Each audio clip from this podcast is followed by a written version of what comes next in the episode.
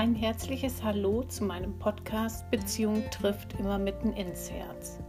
Ich bin Sonja und erzähle in dieser Reihe von meinen selbstgemachten Erfahrungen sowie die von meinen Klienten und Klientinnen. Aus diesen Erfahrungen ist Wendepunkt Beziehung entstanden. Ein Coaching der besonderen Art. Trennung. Was wirklich geschieht und wovon niemand erzählt.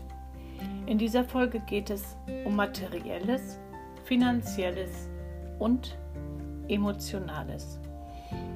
Wenn es um das Materielle geht und beide sich einig sind, dann wird die Aufteilung meist kein Problem. Das geht dann ohne Anwalt und vielleicht mit einem Mentor, aber meist ganz ohne dessen. Doch ganz häufig gibt es den anderen Fall. Die Person, die sich trennt, nimmt nur das mit, was ihr oder ihm wichtig ist. So bleibt der oder die Verlassene in der materiellen Vergangenheit zurück. Dies bedeutet eine große Anstrengung, wenn in Folge zum Beispiel ein Umzug ansteht. Hier solltest du verstehen, die Person hockt zwischen all den Erinnerungen erst einmal fest. Und wenn es nur die geschenkte Blumenvase der Schwiegereltern ist, die gerade ins Auge sticht. Doch zu dem Thema Trennung auch von Schwieger- oder Großeltern gibt es in naher Zukunft eine Extrafolge. Im schlimmsten Fall der Trennung klagt eine Seite Gegenstände ein, welche er oder sie zurückgelassen hat, um diese dann zugesprochen zu bekommen. Ein Aufwand, den man sich gut überlegen sollte, denn er ist mit heftigen Kosten und zeitlichen Aufwand verbunden. Wie ich das geregelt habe, diesen Tipp bekommen meine 1 zu 1 Klienten, wenn es dafür dann noch nicht zu spät ist. Soweit, so gut zur materiellen Sicht. Nur was ist mit den Finanzen, mit Immobilien oder mit Verträgen? Gibt es zum Beispiel nur ein Konto und da geht der Hauptverdienst drauf, dann gibt es fast keine Rettung, wenn das Haupteinkommen umgelenkt wird auf ein neues Konto. Übrigens gilt dies auch für die noch gemeinsam getätigte Steuererklärung. Achte immer auf die Kontonummer, bevor du unterschreibst. Dieses Geld wiederzubekommen ist nicht leicht.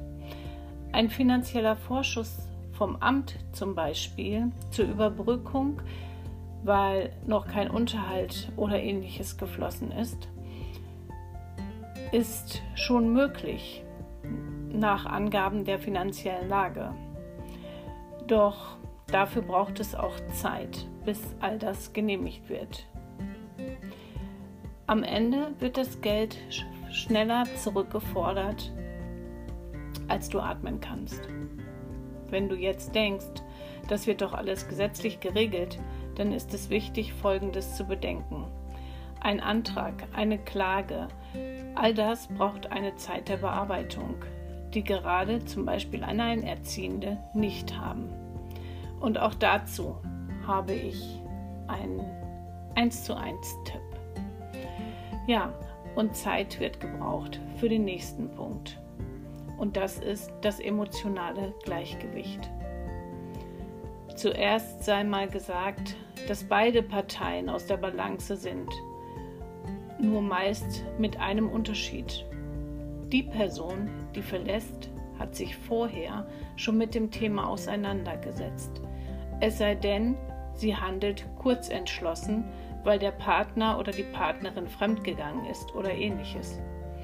Der emotionale Teil braucht mindestens ein Drittel der Zeit, die das Paar fest zusammen war, um zu heilen.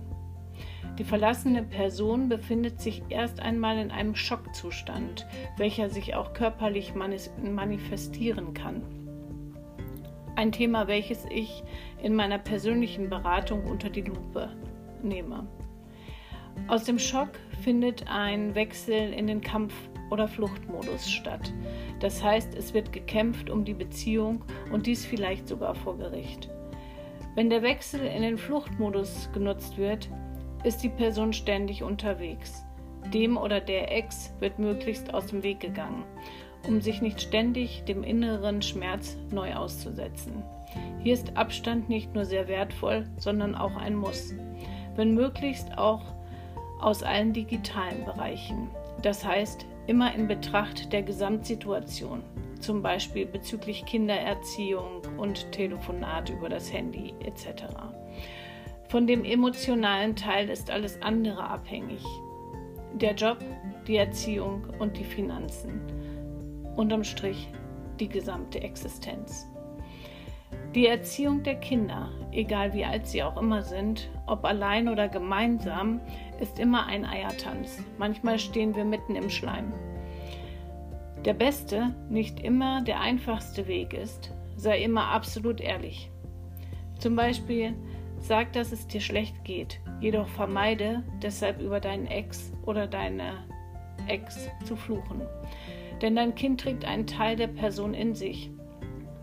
So würdest du auch gegen dein Kind fluchen, wenn du dann fluchen würdest. Wäre also echt nicht die beste Lösung. Finde Möglichkeiten, deine Wut zu entfalten, ihr gezielt Raum zu geben und zu entladen, doch niemals gegen eine Person oder gegen ein Tier. Sich ein neues Leben aufzubauen, braucht nicht nur Zeit, sondern ein gutes, gesundes Umfeld, Selbstvertrauen, Verständnis mit einem selbst. Offen sein für die Traurigkeit, welche die Kinder bei den Ganzen mit sich tragen am Ende ehrlich zu dir selbst zu sein. Sich selbst Zeit geben, bevor eine neue Beziehung beginnt. Denn sonst trägt man die Altlast mit hinein und wenn es ganz, ganz dumm kommt, geschieht vielleicht ähnliches. Ich kenne viele Beziehungen, die auseinandergegangen sind. In der neuen Beziehung wieder scheiterten. Das heißt nicht, dass du oder irgendeine andere Person schlecht ist. Das bedeutet, jeder hat seine eigene Beziehungskiste. Bei dem einen ist diese schon gut aufgeräumt und bei dem anderen noch nicht. Doch jeder ist für seine Beziehungskiste und deren Ordnung zuständig. Niemand wird dies für dich regeln. Das musst du ganz alleine für dich tun. Denn das ist ja deine Lebensgeschichte und nicht die der anderen. Und die anderen haben auch nicht deine Emotionen gespürt, nur du selber. Das war eine neue Podcast-Folge und ich bedanke mich ganz herzlich für dein Ohr, für dein Lauschen und ich wünsche dir die glücklichste Beziehung zu dir selbst. Erst dann kann auch deine Liebesbeziehung oder eine ganz neue Beziehung glücklich und erfüllt sein. Alles Gute für dich.